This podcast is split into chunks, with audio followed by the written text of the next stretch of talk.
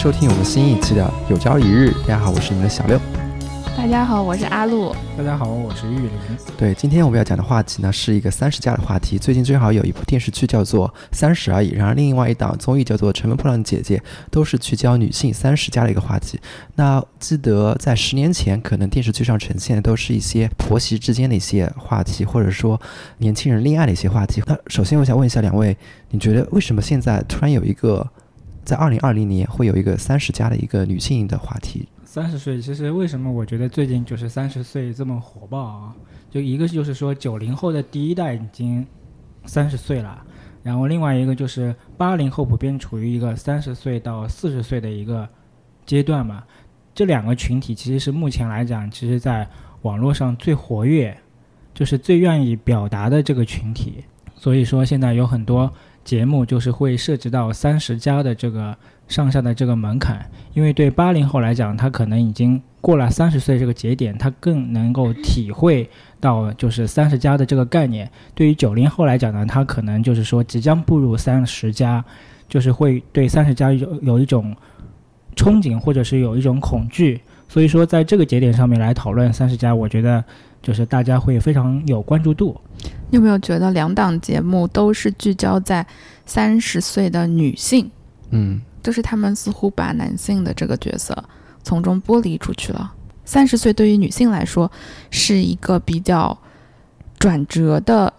时间节点，或者说会感到焦虑的这么一个时间节点，而男性可以不共享这种焦虑。我觉得男性也是有焦虑的，只是他那个焦虑点可能呈现在电视上，他可能那个效果没有女性那么的。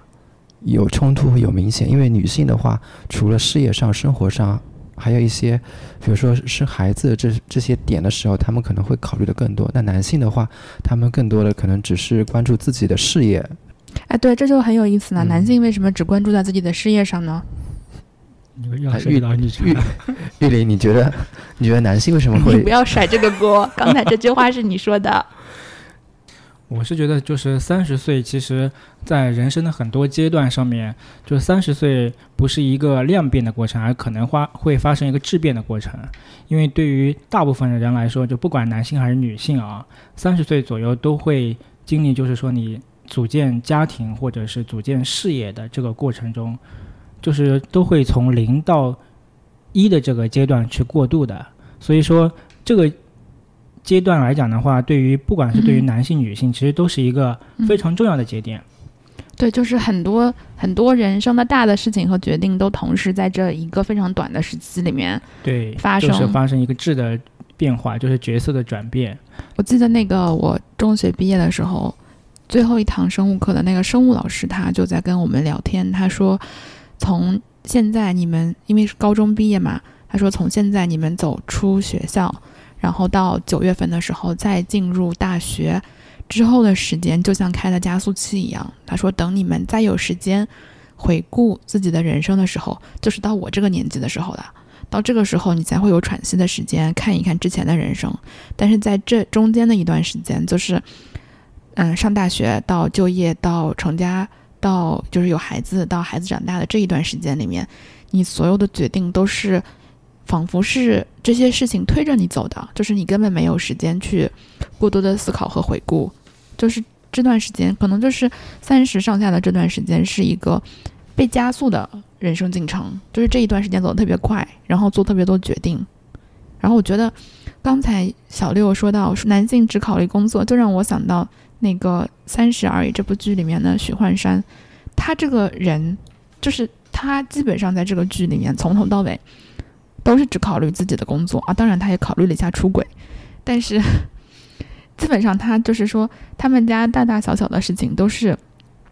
嗯，他老婆就是顾家给他做好的，他自己考虑的就真的是只有工作，就非常符合你刚才说的那个，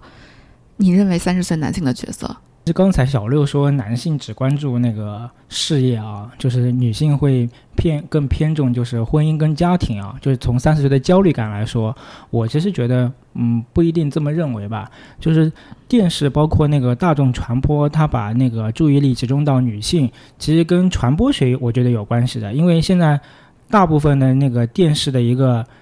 就是收看的群体。其实还是女性为主。那男性呢，如果有一群漂亮的姐姐在台前，就是嗯、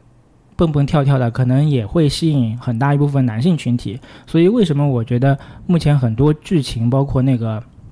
娱乐节目的呃对象集中在女性上面啊？我觉得它是因为更容易就是引起大众的一个呃收看的一个关注，所以他可能更愿意把那个目光集中到女性身上。但是对于普通的三十岁的群体来说，不管男性女性，他其实碰到的焦虑。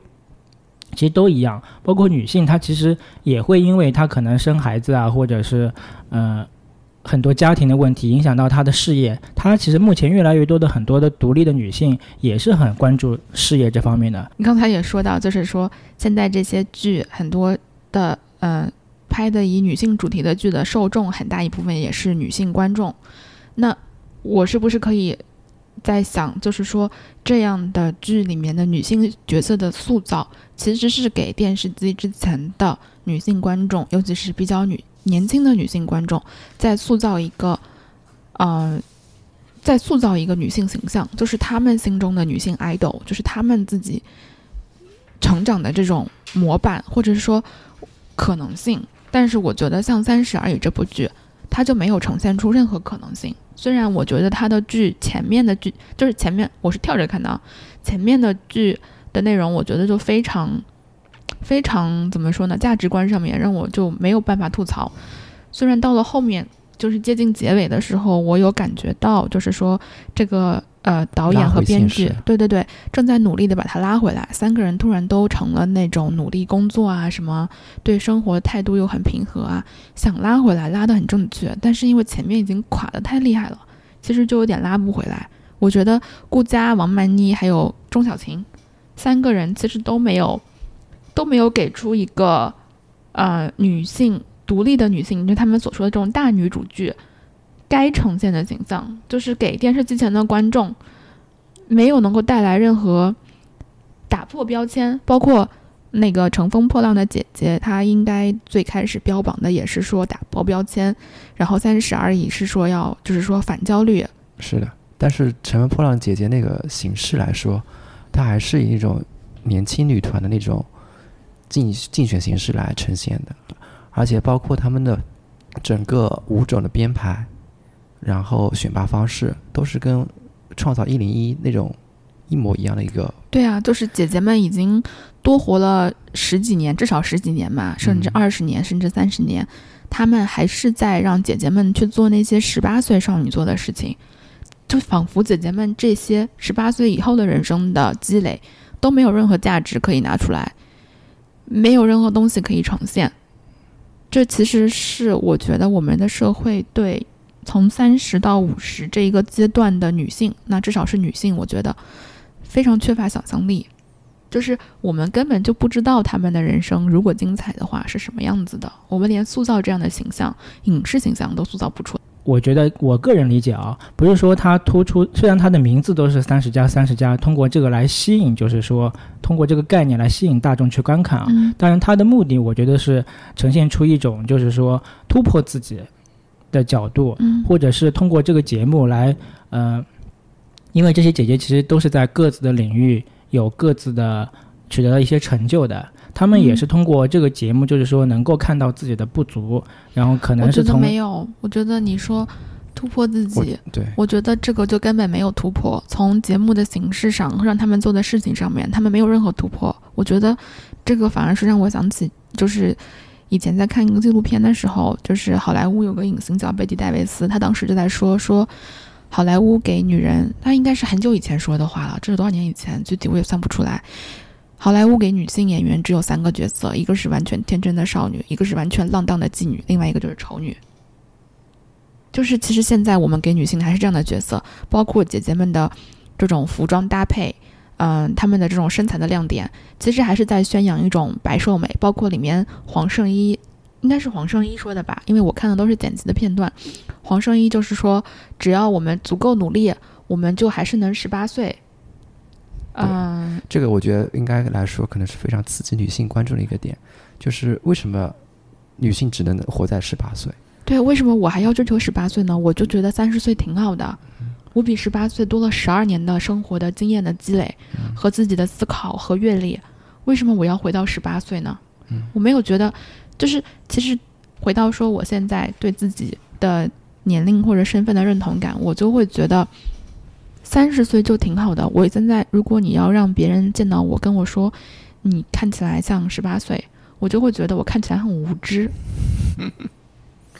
但是我觉得他们或者是我要在跟别人呈现一个意见的时候，我希望我的意见是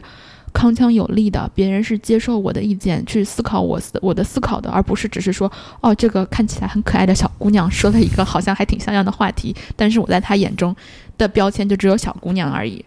那我还有个问题，就是像《乘风破浪的姐姐》，为什么一定要每个人，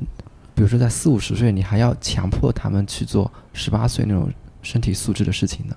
我觉得也没有必要。我觉得，我觉得在我印象中，如好的三十加的姐姐应该把她这二十年来的人生履历带进来。比方说，我喜欢的一个其中的一个演演员叫做阿朵，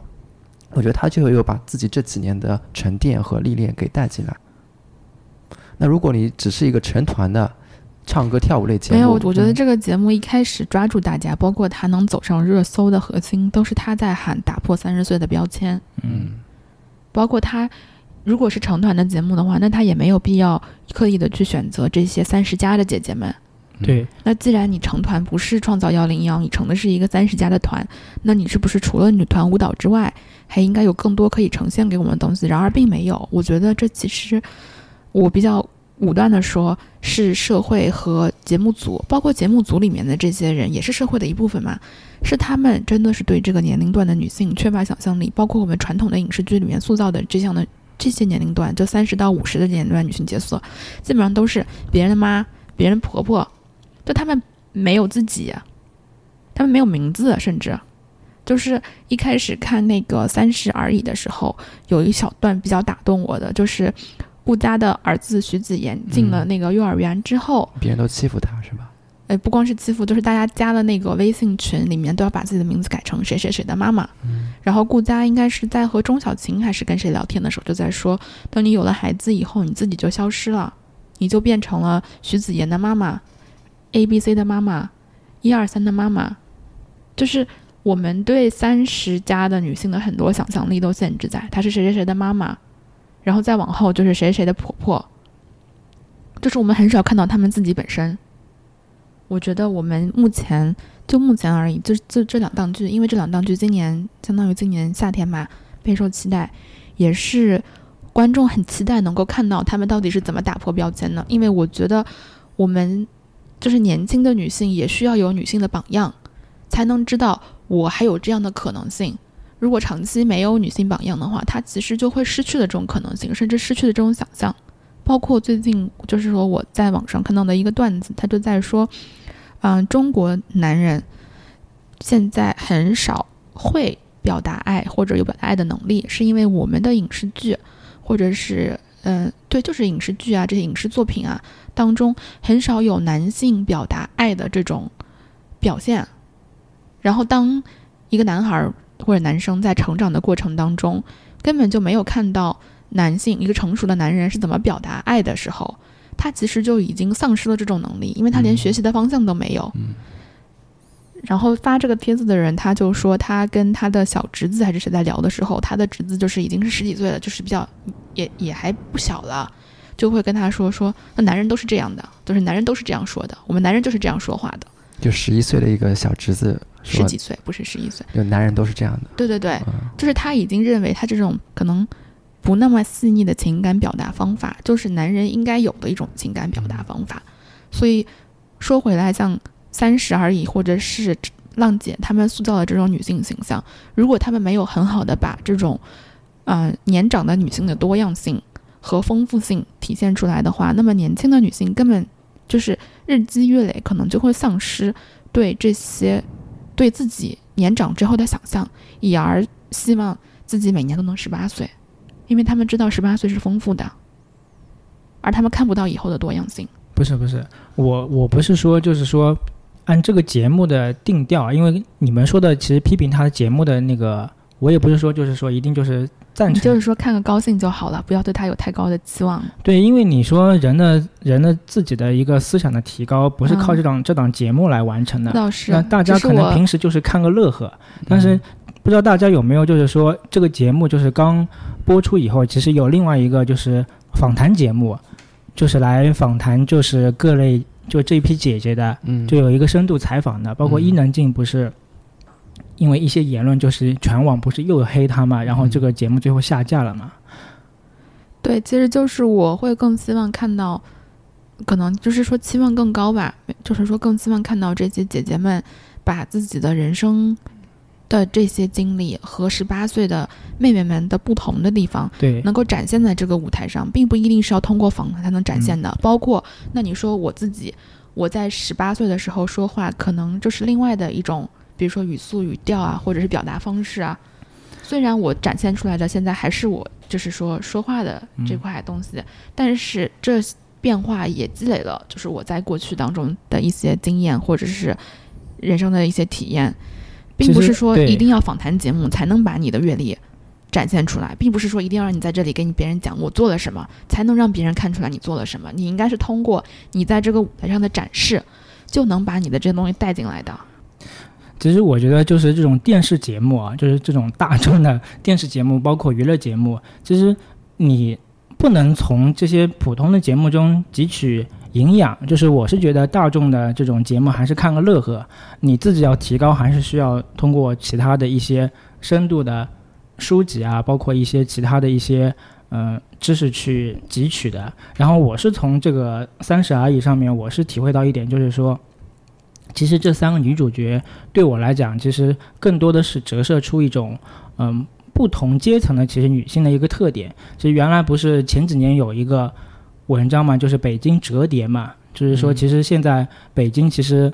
就是硬变相的就折射出有很多阶层嘛，而且这些阶层是不可能重叠的，他们在分享不同的时时间跟空间嘛。其实我觉得这三个女主其实。呃，虽然他们最后变成了好朋友啊，但其实他们是在不同的时刻、时间跟空间的。包括那个顾佳，她其实就是一个，嗯，从小非常独立的、上进的一个女性的一个角色。所以说，顾佳是你觉得一个三十岁女性应该有的样子吗？嗯，就是我我觉得说啊。就是我是觉得，这三个人其实是在不同的 三个阶层跟空间的，就是因为电视剧的原因把他们糅合到一起了。然后那个像顾佳呢，是一个比较独立的、跟上进的一个女性。然后那个王曼妮呢，就是从小镇出来的，在大城市打拼的一个角色。然后钟小琴呢，就是一个土著的姑娘，然后活得很开心，就是可能对一些。生活或生活包括物质的欲望会相对来讲偏低一点，所以我觉得这三种女性，不是说她们都不是完整的，或者是她个体上面来讲，就是说你会喜欢哪一个，而是说目前就是说从可能从上海来看，可能就是有这种不同，处在不同时空或者不同区间的三种女性的一个特点，把它拎出来了，就如像王曼妮这个角色啊，嗯。就是很多人说他物质，其实他确实物质，因为现在现在的社会，一个小姑娘才在一个大城市打拼，你怎么可能不物质呢？但是她物质的背后，其实她有很多她的上进跟她的闪光点在里面的。然后我对我自己的就是另一半的理解来讲，我觉得可能就是阿路，可能现在这种状态，其实我是比较欣赏的。就是谢谢你哦。每次都跟我吵起来，对，就是因为他有自己的一个思想，就是不会人云亦云。我是觉得这一点，就是说刚才的三十而立啊，嗯，三十而立，其实孔子说他自己三十而立，他立的不是说事业跟家庭，因为对于孔子来说，三十岁他在周游列国的时候，可能很多君主都没有接受他的一个思想，他其实在事业上面是不成功的。他的立是指立他的人格，包括一些礼仪，所以我是觉得，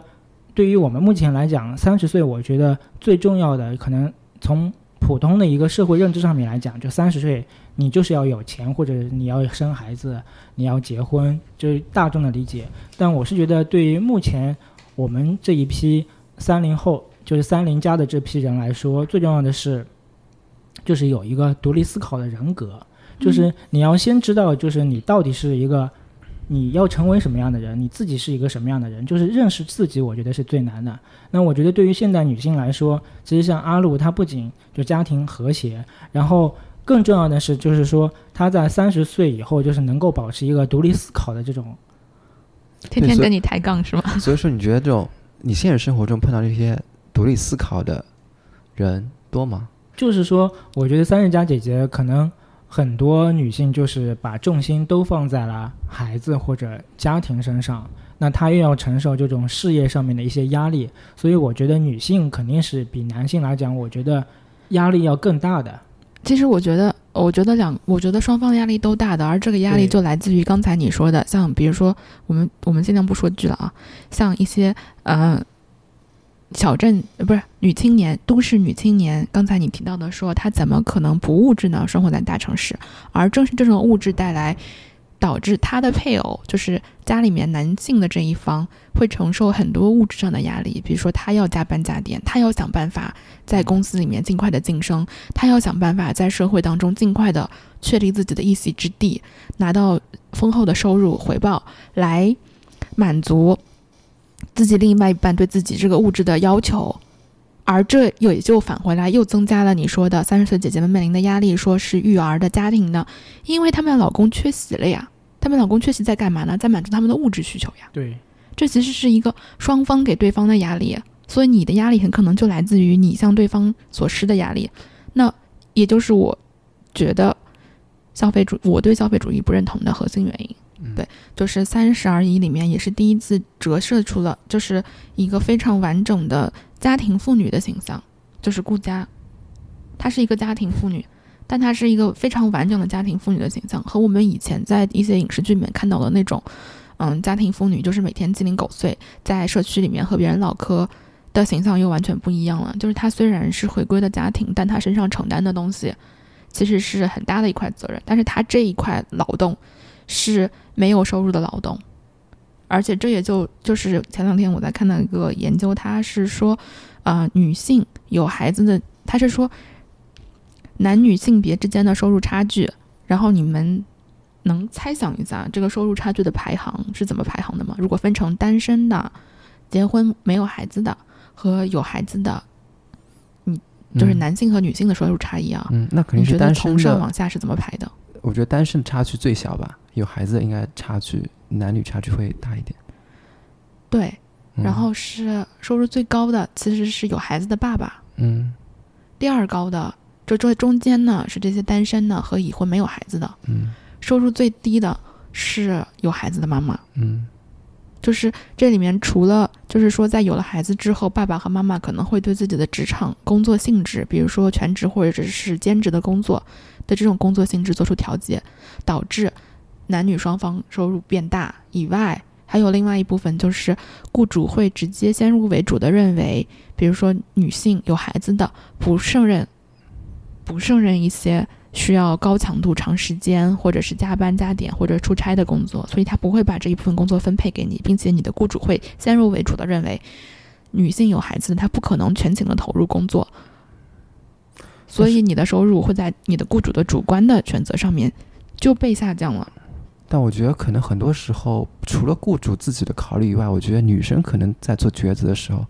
她们也会自然偏向于家庭一些。因为我身边的一些同事，嗯，生完孩子就希望以孩子为重心，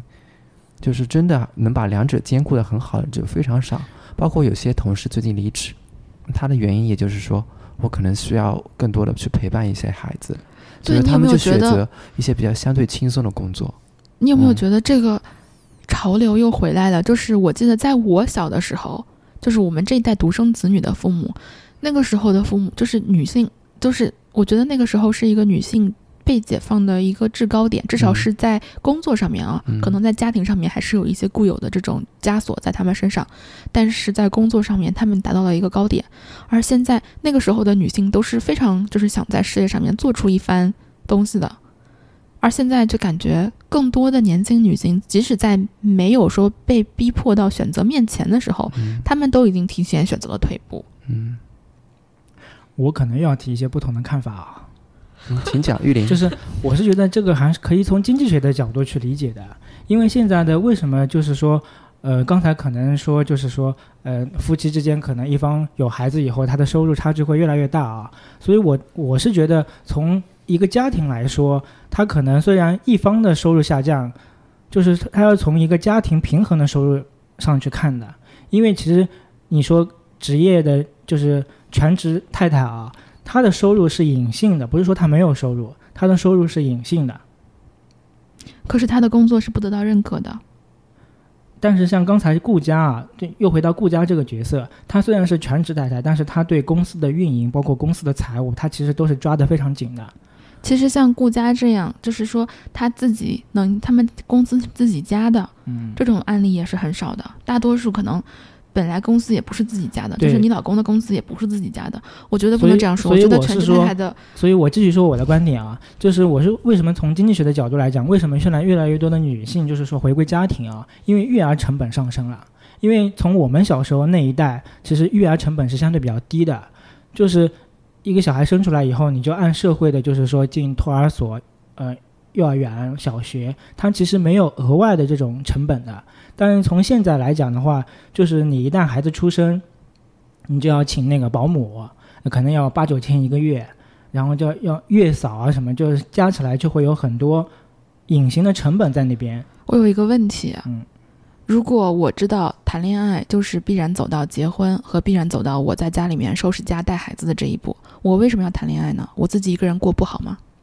所以说，这就是我刚才说的一个平衡的概念啊，就是没有完美的事情，只有完整的事情。因为对于比方说，假如说我的不是的。如果说我结婚就是为了意味着把我的人生奉献给家庭，我可以选择不奉献。对，所以我是觉得你这个是一个平衡的状态，就是说，比如讲说，我跟我妻子之间，我妻子的事业明显比我成功，但是我的育儿，假如说我有两个孩子，那确实有一方要放弃他的事业去照顾孩子的，而且现在育儿成本这么高，如果我妻子的，就是说事业上面的一个。呃，性价比是明显高于我的，我其实我愿意放弃我自己的事业去来承担家庭的这个成本，因为成本你肯定是有人要承担的，你的收益也是要有人去付出的。那你从整个家庭的这种成本跟收益的角度来讲，怎么样达到一个最优化？那从目前很多社会上面来讲，确实是男性比女性在职场上面更有竞争力，所以这个时候女性放弃了她的一个事业，去就是说作为她家庭的一个成本那本你有没有想。过，就是在整个社会上面来讲，男性比女性更有职场的竞争力，其实是靠他们身后的女性把他们的竞争力拖出来的，把他们从很多日常琐碎当中，比如说洗衣服、叠袜子、洗内裤、系鞋带，比如绑鞋带，把他们从这些，比如说换季了，给孩子选什么样的衣服。比如说下个礼拜孩子的生日派对要去参加生日派对了，给小朋友带什么样的礼物，这些事情采购、思考、计划，男性都没有负担，因为女性把她们从这些负担当中解放了，她们就有多余的时间和精力，要么去工作一下，要么去放松一下，所以她们在职职场上面更容易晋升。我是觉得每个家庭选择的关系，就是说你这些工作，男性可以做，女性也可以做，但大部分家庭因为这个社会成本跟利益的这个这套体系还，有就是说到育儿成本的这件事，我觉得育儿的成本，如果你能放一颗平常心的话，其实是不高的。其实没有大家想象的那么高，但是事实上，我看到的我身边的朋友，因为我自己家的小朋友也还小，身边有很多同龄的小朋友的家长，我看到的我身边的朋友是，不论嗯家庭条件特别好，还是家庭条件非常普通的家庭，对孩子这一块儿，基本上用的和选的都是一样的。他们没有根据自己的实际条件出发去给孩子做选择，他们给孩子一定要最好的。对，所以我觉得这就是，这也是消费主义啊。就像回到刚才你说，一个女青年在这样大都市中，怎么可能没有就是说不物质呢？那如果你每天都想买名牌包的话，你的生活成本确实会很高啊。但是如果你能接受，比如说不去进行这种对比，那你的生活成本它就是会降下来呀。但是前提是不是说别人要强迫你去不进行这种对比？前提是你要觉得不进行这种对比且很满足。但是如果你要在大城市扎根下来啊，其实你即使不去买名牌包包，你的生活成本包括隐形成本也是非常高的。我说的在大城市，呃，人不怎么可能不追求物质？我的意思不是说他要去买包的这个物质，而是说他的生活成本就在这边，他不得不促使自己去赚更多的钱，能够在这个城市能够扎根下来。所以说，我觉得那那来大城市人，所以说就目标就越活越窄了，就除了物质以外，他们就没有追求一点其他的东西嘛。因为我个人感觉，就是我们活到三十岁以后，我们没有活得越来越开阔，而我们是活得越来越窄了。就你你思考一下，你有多久没有注意到马路身边那些环卫工人阿姨们，有没有去看他们一眼？就我觉得我在五年前，我会跟他们有一些对话，但是我就我现在三十岁了，就我觉得我基本上很少去会注意到身边那些环卫工人的阿姨。就我就从我自己这一点来反推，就是觉得自己活得越来越窄了，没有活得越来越开阔了。所以我刚才说的就是说，三十岁，我们现在三十三十加的人普遍焦虑的是婚姻，就是物质、事业，就是更多的是从这个方向，但是很少有人说三十岁三十岁以后，就是我刚才说的，能够找到自己，就是说能够。最重要的事情，我觉得还是要有一个独立的人格。就三十而立，立的不是你这个物质物质条件，而是立的是你的一个思想的境界。所以我觉得刚才小六说他可能三十岁以后，可能是被周围的，就是物质的，包括环境所影响，或者自己有很多更焦虑的事情，而忽视了一些，就是公众社会社会发展上面的一些需要关注的一些社会问题啊。所以我是觉得，三十岁了以后，你要应该有更大的责任去发现自己，同时也是发现这个社会。你们有觉得自己老了吗？有啊，就是跟尤其是最近一段时间，就公司会有实习生那种进来以后，就跟他们交流，就确实会觉得自己，就是我有同事在跟我对话的时候，就会跟我说：“小六，你没发现你刚才跟那个实习生的对话已经显示出你自己老了吗？”因为我会问一些：“你们最近在玩什么游戏啊？你们最近喜欢的一些作品是什么呀？” 就是就像以前我爸那种，老姥爷，对，就是你们现在年轻人都在看什么呀？对啊现在年轻人玩什么呀？就是潜移默化之中会觉得自己已经跟不上他们那个零零后的节奏。就是我们大家都是在跟年轻人接触的过程当中，就把就对比出来自己，发现啊，真的老了，就有这种感觉。我觉得其实我是从那个熬完夜之后发现，哇，真的好累啊。然后想到我以前就经常大学考试之前会突击熬夜的那种，然后也没有觉得有什么难受。现在熬完夜就觉得啊，整个人真的好累，不行，就是以后再也不能这样了。对这一点方面，我也有一体会，就是有一段时间就身体不舒服，然后就医生给我的建议就是说十点半就睡觉，然后当时听到以后都惊讶了，你已经做到了。就是就是十点半睡觉，就是很难想象。你们现在有就觉得自己这些年心态有发生什么变化吗？比如说爱情啊、事业啊，或者对朋友啊，或者是其他方面的一些想法？我觉得我最大的变化就是越来越不爱回微信了。我以前就是会比较在意别人的感受，就是不管别人发什么，基本上我都会有这么一个回复。直到我认识了小六 所以说是我的锅。直到我认识了小六，大概我给他发二十条消息，他回我一条。然后刚开始的时候，我就会觉得怎么会有人这样，就是屡次受伤，就是在跟他的在跟他的相处过程当中，一直都处在受伤的 境地境地那。你有采访过他吗？为什么不回微信？没有，我没有采访过他，但是我后来明白了，现在我也不回。没有，我觉得是主要是这样的，因为我觉得阿路给我发的信息啊，就是他那些点，我觉得他就是要滔滔不绝跟你讲，但是你插进去任何一个时间点的话，都觉得，因为我自己说话的逻辑性没有那么强，所以说我我就希望阿路讲完了以后，回一个哦哦，就他能把一些我想说的观点，就直接的用一些非常通俗易懂的语言给表达出来，而我可能就是在心里慢慢的体会，就是没有那么好的一种语言表达能力。天哪，你给自己找的这个理由，真的听起来好令人信服啊！就刚才接着这个话题嘛，就是三十的焦虑，为什么现在的人越来越焦虑啊？其实我觉得现在很多人就是习惯于把自己没有的跟别人有的去比，对，这个我就大家可能没有认清自己的一个水平，就是而且可能现在的信息也比较通畅，像在父母那一代的话，他们可能身边的人就是同事，然后或者说同学之类，就是还是在一个相对来说比较小的一个圈子，但现在可能互联网的普及啊，以及移动手机普及，然后平可能一个你就会想，扎克伯格他三十岁的时候都已经这么你看到了太多你不该看的，对，嗯，就是为什么会焦虑啊？就是说你把自己没有的跟别人去比，肯定是越来越焦虑的。然后刚才像刚才阿路说的这种解压的方式，就是说你把你自己有的跟别人没有的去比，你可能就会更加珍惜你自己现在的状态。我觉得不是把自己有的跟别人没有的去比，我觉得看，比如说像《人间世》这样的片子，它其实是提醒你，你拥有的这些，不要让你觉得这就是应当有的，而是它也是很珍贵的拥有。嗯，嗯，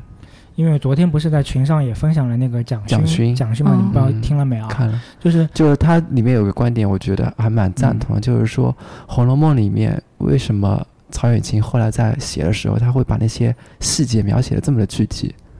因为他失去了以后，他会才会记住那些平常对他来说很正常的一些细枝末节，包括那个蒋勋，他也说，就自己去鬼门关走了一遭以后，才会对房间里面的每一个角落都去仔细的端详一下，去看一看。就是我的印象比较深刻的一点，就是说他自己也介绍了，就是他在动手术的时候，不是嗯心肌梗塞要插管嘛，嗯然后他非常痛，然后另外一个医生主治医生就跟他说，最痛也就是这么痛了，嗯所以说他也很愿意，就说在他朋友或者他的亲人碰到一些不好的事情的时候。他也非常想去跟别人说一句话，就是说你最痛也就这么痛了。所以我觉得，对于很多人来说，如果你能够正确的看待这个焦虑，或者是正确的看待当下的困难，并且能够跳脱出去啊，我觉得这也是作为三十三零加的这群人来讲，一个很大的一个嗯人生的一一件履历吧。就是说你会很焦虑，你也会非常痛苦，但是你你要怎么样正确的看待这个焦虑跟痛苦，并且能够去化解掉，我觉得这个也也是非常重要的一个三零加应该做的一项工作。就是说，在焦虑的时候，你也要跟自己妥协，就是意到意识到自己的普通，意识到自己的能力的缺陷，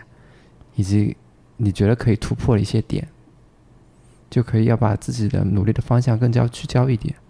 对，我觉得还是怎么认识自己吧，就是一个是认识自己，一个是正确的看待这种情绪。嗯，就是你可能会有这个情绪，但是你要把这个情绪，就是说不要把它发展成就是说你的一种抑郁症或焦虑症，就是极端的这种。嗯你要正确的怎么样来管理情绪跟看待情，绪。我觉得一个很重要的缓解的方式就是你要有自己的爱好，就比方说打鼓啊，不一定，就是某某些人就可能的爱好就是可能看书，在看书的情况下是能够缓解的状态。因为我我个人的话是非常不喜欢抖音现在推崇那种十五秒式那种给你的一个感官刺激，因为我觉得那种的话，就你会上瘾，就不知不觉时间就有这么流逝，然后你觉得你看了很多，但是你又跟没看一样。但是舒淇的那些沉静下来那种读书的时候，你在脑海里会有一些画面的那种浏览的方式，我觉得给你的生活的安静感是不一样的。所以我觉得像《乘风破浪的姐姐》《三十而已》这些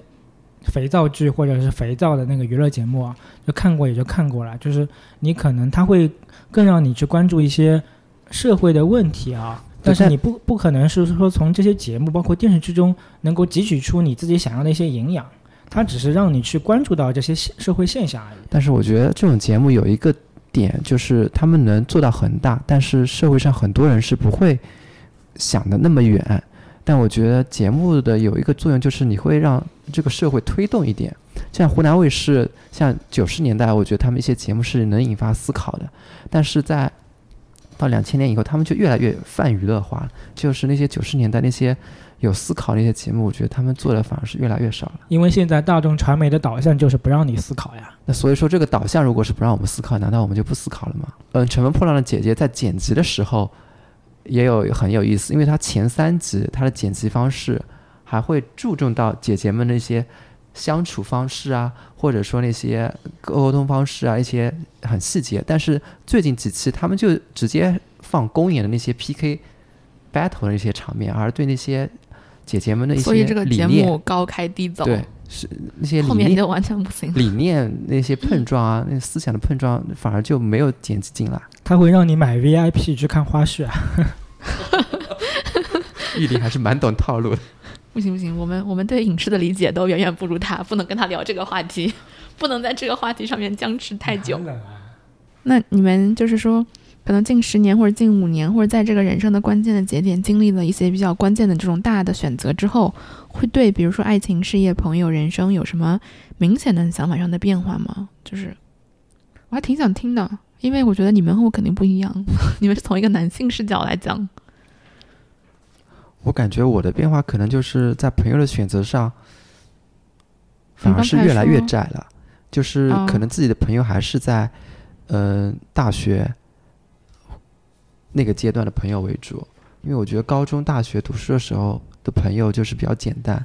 没有去想。当然，我不是说是别人在想，我的意思是说我自己有时候潜移默化也会在想。就比如说工作以后，你在社会上遇到的这些朋友，就是多多少少都会去想一些其他。呃，物质上的一些层面的东西，就是自己的我也觉得是懒得再交新朋友，对但是倒没有说是大家是利益上面互换啊这种方面的考量，是觉得嗯，我也懒得再给别人交代一次我之前的一些故事，对，就这样。而且的话，就是可能大学的同学，而且可能这个阶段的每个人都很忙，嗯，而且大学同学可能大家在那四年里面会经历一些事情，就是大家都彼此知道嗯这些这些事情过程中他是怎样的一个为人，而现实生活中如工作以后的话，那大家都有各自的烦心事儿，然后你也不可能跟他去经历多那么多事情，都是一些表面和和气气的一些互相寒暄。嗯对嗯，，我就觉得不管是就是寻找就是恋人还是找朋友啊，因为你都是要消耗的，就是消耗你你们彼此经历的。就是如果你们没有彼此经历过一些事情，你们的感情基础就不会特别牢固。嗯，所以说，就是目前这个阶段来讲，可能你很少有一个人有一个机会，就是说跟一个新朋友去经历一些事情，或者长时间的经历啊，就是嗯你能够成为好朋友，因为大家可能都不愿意花这么大的精力或者有时间去一起经历。对这个阶段大家都很忙，就是很难有时间给对方，包括自己其实也很忙。对，包括跟比较好的一些朋友，就有时候也会聊，就是安安静静坐下来，就坐在一个咖啡馆里面看书。我觉得哪怕是你跟最好的朋友，好像也很难完成的一件事情。可能是我之前就有的一些想法，但是我现在会更加坚定了。就是我之前就觉得可能有一些想法，如果和大众追求的不太一样，那是不是，嗯、我并不对？但现在我会觉得更加更加坚定自己的一些想法了。嗯，像比如说，在对爱情和择偶标准这件事情上面来说，嗯，我以前一直会喜欢跟我的女性朋友们说，对你好，它不能算是一个你喜欢对方的标准，就是说，两个相爱的人都会对对方还挺好的，就是说，你觉得别人对你好不能是一个择偶的标准。然后现在我会觉得，但是当时他们会反问我说，那你说什么是一个硬的标准？嗯那我就会觉得有点也说不出来。那其实就是也是在看《三十而已》的这个剧当中的时候，让我更加清醒的觉得，其实像顾佳这样的一个人，就是我想找的一个择偶的标准。他身上有个特质叫做稳定性，就是他不管什么时候都能非常稳定的输出。他可能不是一百二十分，但他永远不会是八十分以下。他能永远保持在这个八十分，就比如说遇到困境、遇到紧急的事情，你永远能找到这个人，并且他永远能够保持他八十分的输出。就是人生一旦有这样的一个伴侣或者配偶，就会非常，就是说你们俩，因为本来就是要携手走过人生路上的很多坎坷的嘛。那你们两个的生活其实就是还蛮稳的，或者说你在遇到一些大事的时候，就是心里面还蛮有底的。包括之前我跟大佬 在聊那个离婚的一些，就是身边的人离婚的一些故事的时候，就是经常会有人，比如说离婚会两个人就是弄得比较难堪，然后我也就是我们两个就是聊起来，就也觉得。如果你身边的这个人就是他能一直做什么事情都很稳定，他就是这个八十分的水准，你就是连离婚的这个处理也能处理的是一个非常稳定的处理，就是他不会有一百二十分和零分，他就是八十分就够了。就是这样的话，遇到大是大非、大的波澜，不管是上还是下，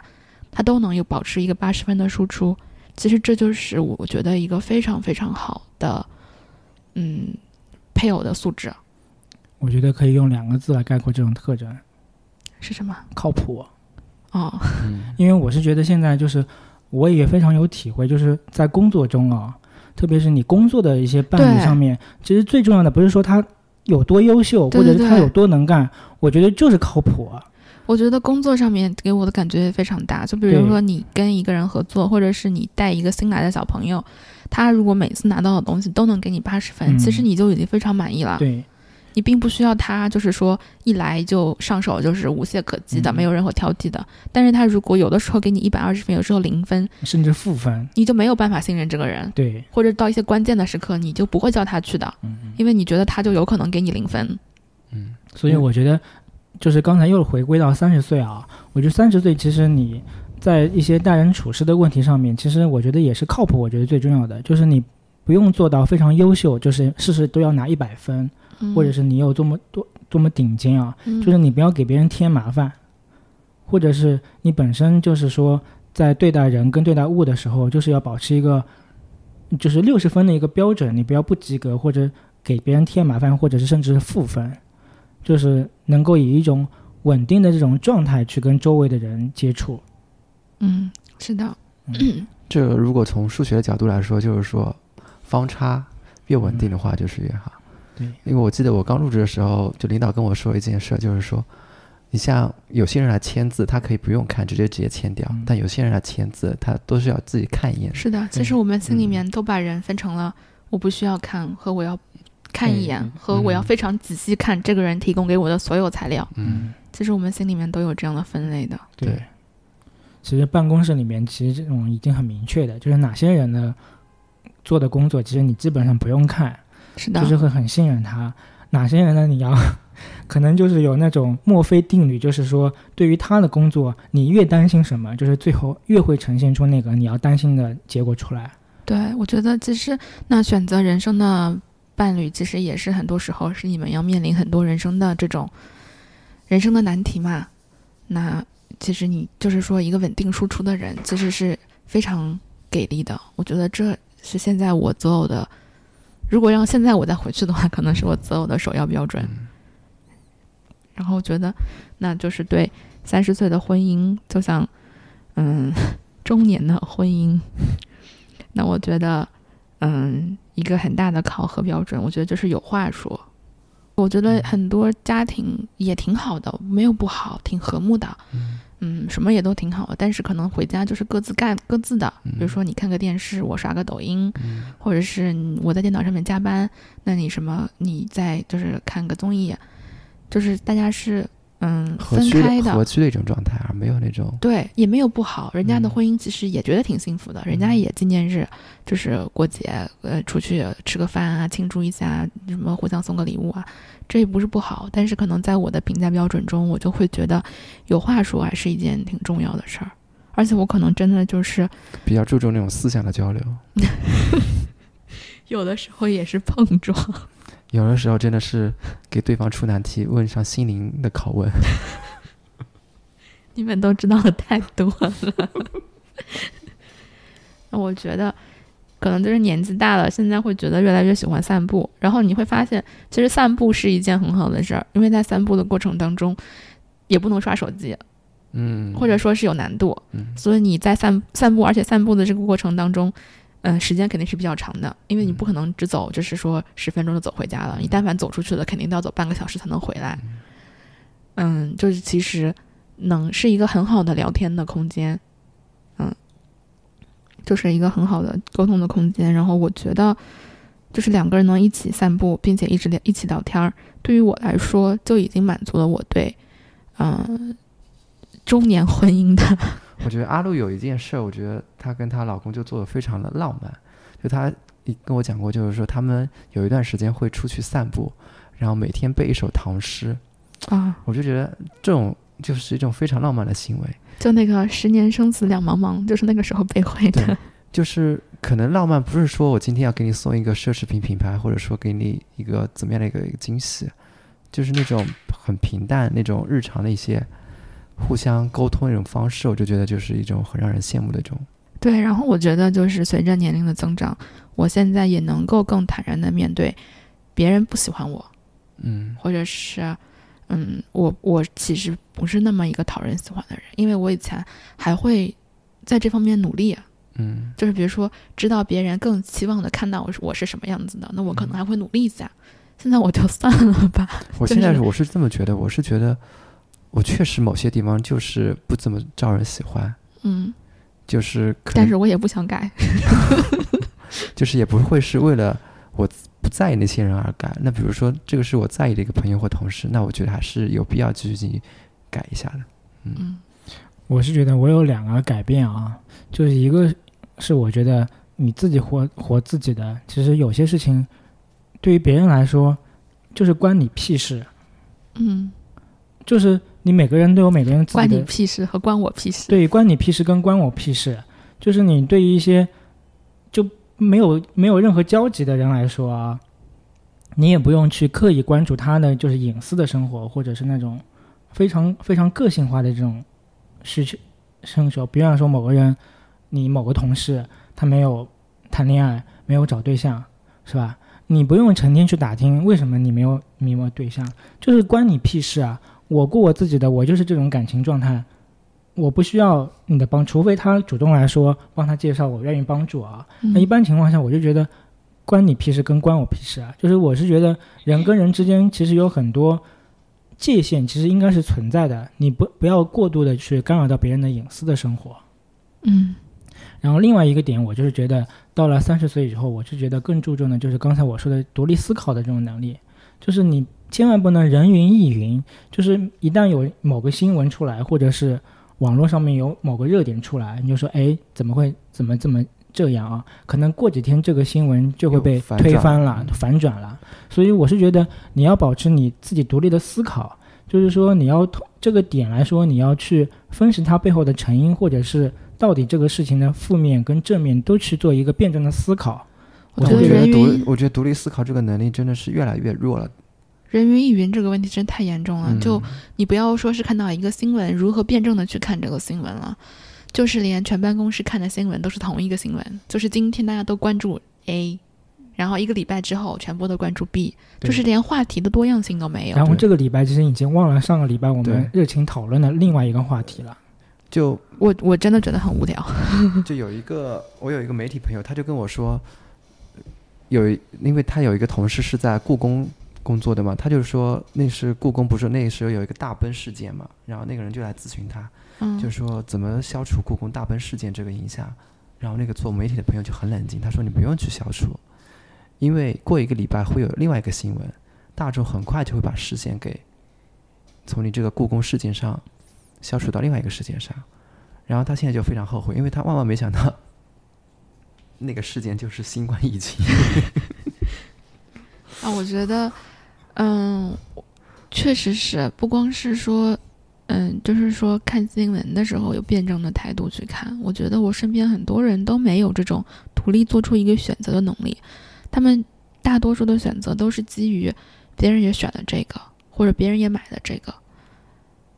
嗯，并没有想过说这个东西对于我来说到底有什么意义，或者是我到底需不需要它。我觉得人能比较早的认清楚自己的需求，那生活会轻松很多。嗯，对，可能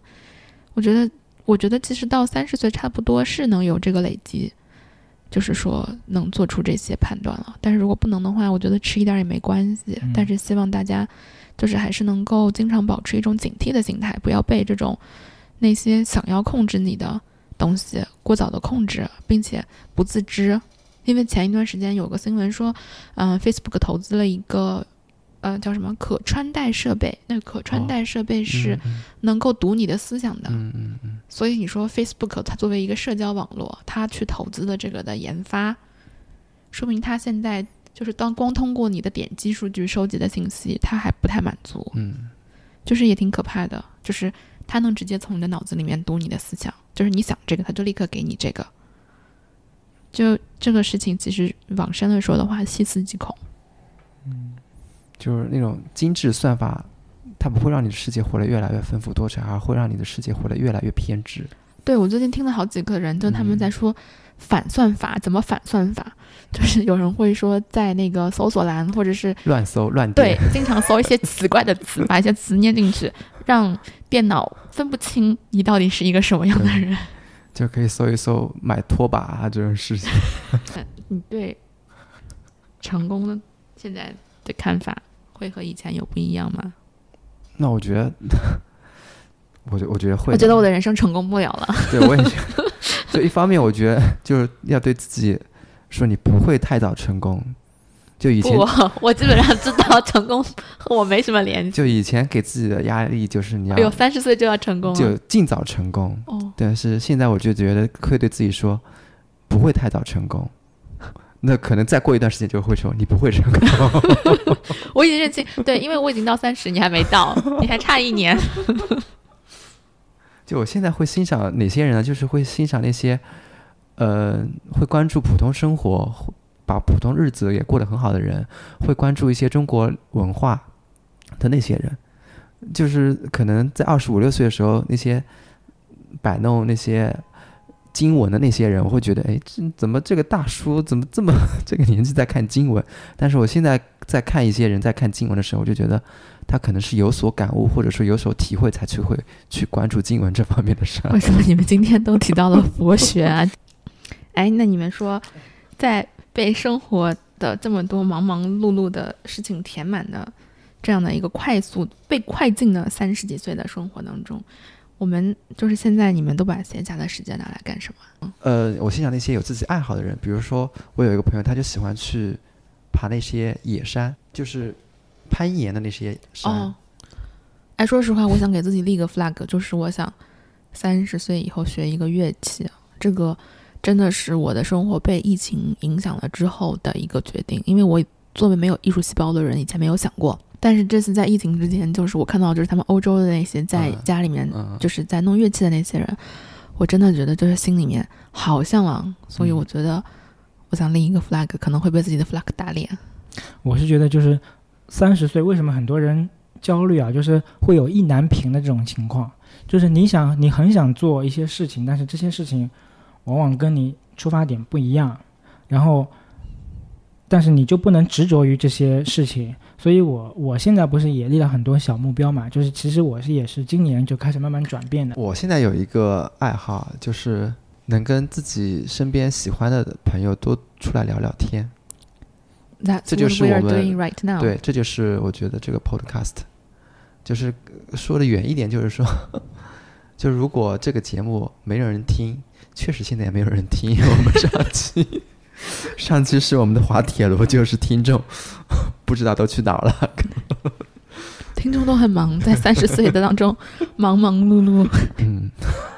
就是刚才阿露也提到，就是说她跟她那个老公会去那个散步嘛啊。嗯。就这个散步，我就会想到，就是说，如果把人生比作一场跑道啊，就是为什么我们刚才说三十岁，它是一个。就特别关注的，就是说，也特别焦虑的一个时期啊。就你可能你在这个跑道上跑步的时候，就背后总有人来追赶上你，就是你跟背后的这些群体的余余地啊，就越来越小了。就是你可能转变跑道的余地越来越窄了。嗯，就是你不得不。你说我们散步走得太慢了吗？不是，就是说你散步的话，就是其实就是一个跑步的一个境界嘛。嗯，就是你可以慢慢走，你就。不用去管你跟你旁边周围人的一个余地，就是你可能自己就划分出来这个余地，就固定了这个余地，让你在一个舒比较舒适的环境中去享受这种状态。但是如果你一回到社会上的话，就感觉这个你跟别人的余地是越来越小，他们就是一个不停的有人在超越你，超越你，就是这个余地可能就变成一个负数的余地了。所以我是觉得，三十岁之后可能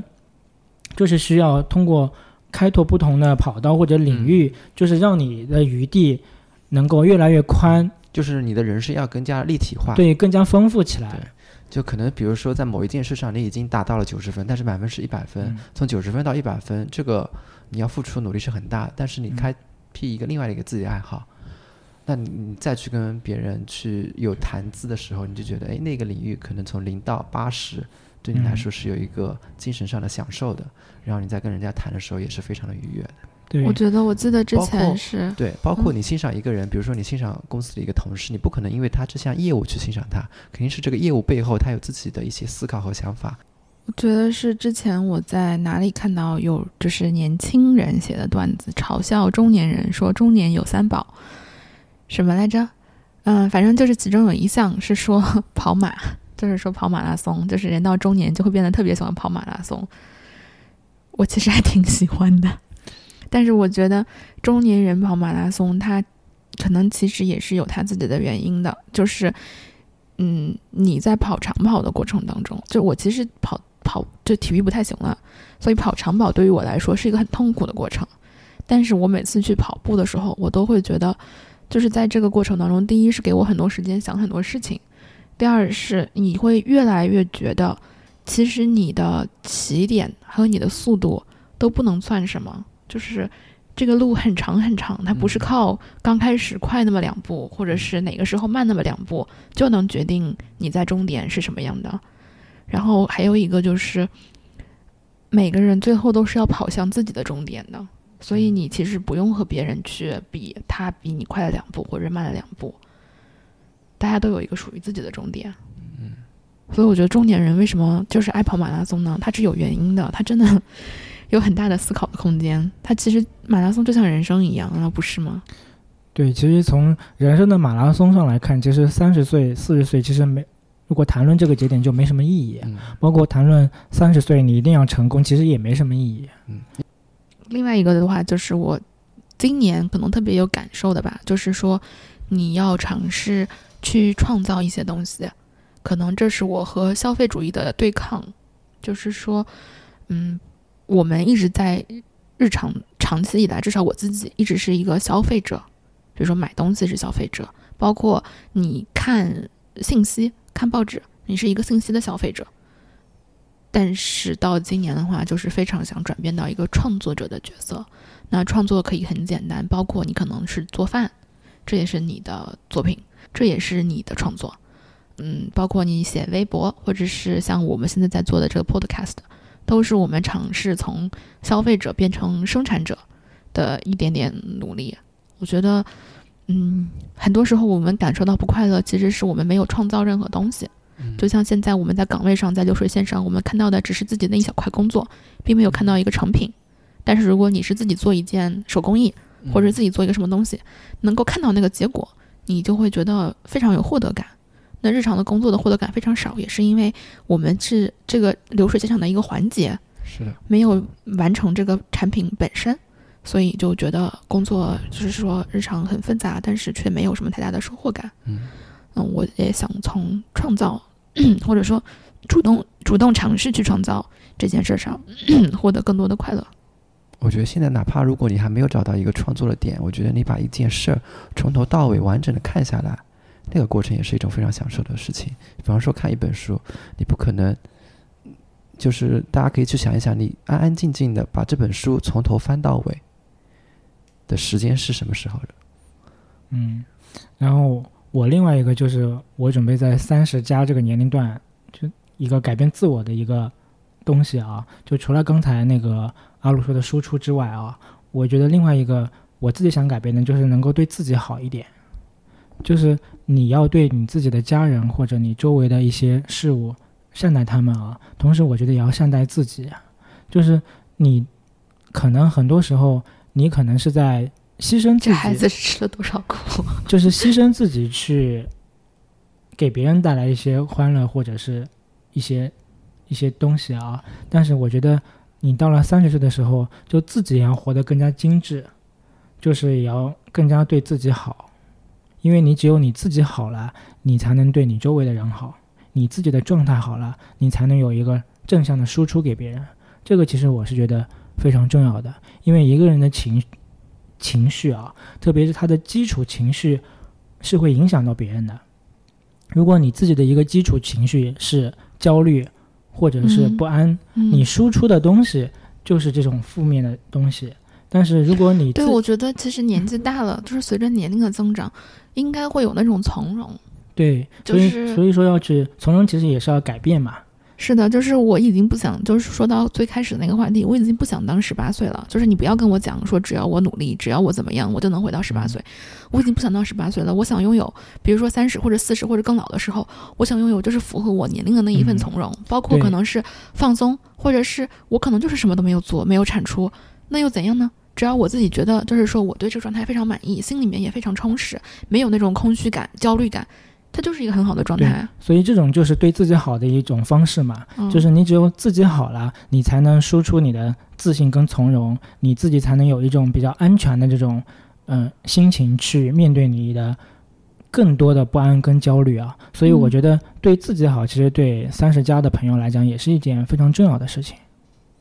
对，我觉得对自己好的话，首先你要学会拒绝。拒绝可能对一开始来说是很难的，但是是的，你总给想给别人一个好的印象是的是的是吧？我以前就很怕，嗯，而且就是比如说你拜托我一件事情，这件事情明明是超我能力范围的，嗯，我也会答应下来，然后自己再去焦头烂额想办法。对然后现在我就不会了。对，如如果你还不会拒绝，但是你比如说像阿鲁刚才说的，你把它接受下来，但是你可以向对方多问一些问题，多要一些资源过来，其他部门可以给我一些什么什么帮助吗？嗯，这样的话，我觉得你自己应对起来会更加的从容一点。对，我觉得三十岁还是一个对于现在的我们来说，其实还是一个很不成熟的年龄。对，其实实毕业了，工作了也没有几年，没有几年嘛。嗯，还是个不成熟的大人。嗯嗯。好，那我们今天的话题就聊到这里，那谢谢大家的收听。我们下次再见。啊、如果喜欢我们的节目的话，还希望你能在呃你收听播客的客户端上面 follow 一下我们，然后再跟身边的好友多多推荐我们。谢谢，拜拜。拜拜。所有的爱穿透这城市的压抑阴霾，浓缩愈发无效，像心头树枝摇晃窗外。何以未来？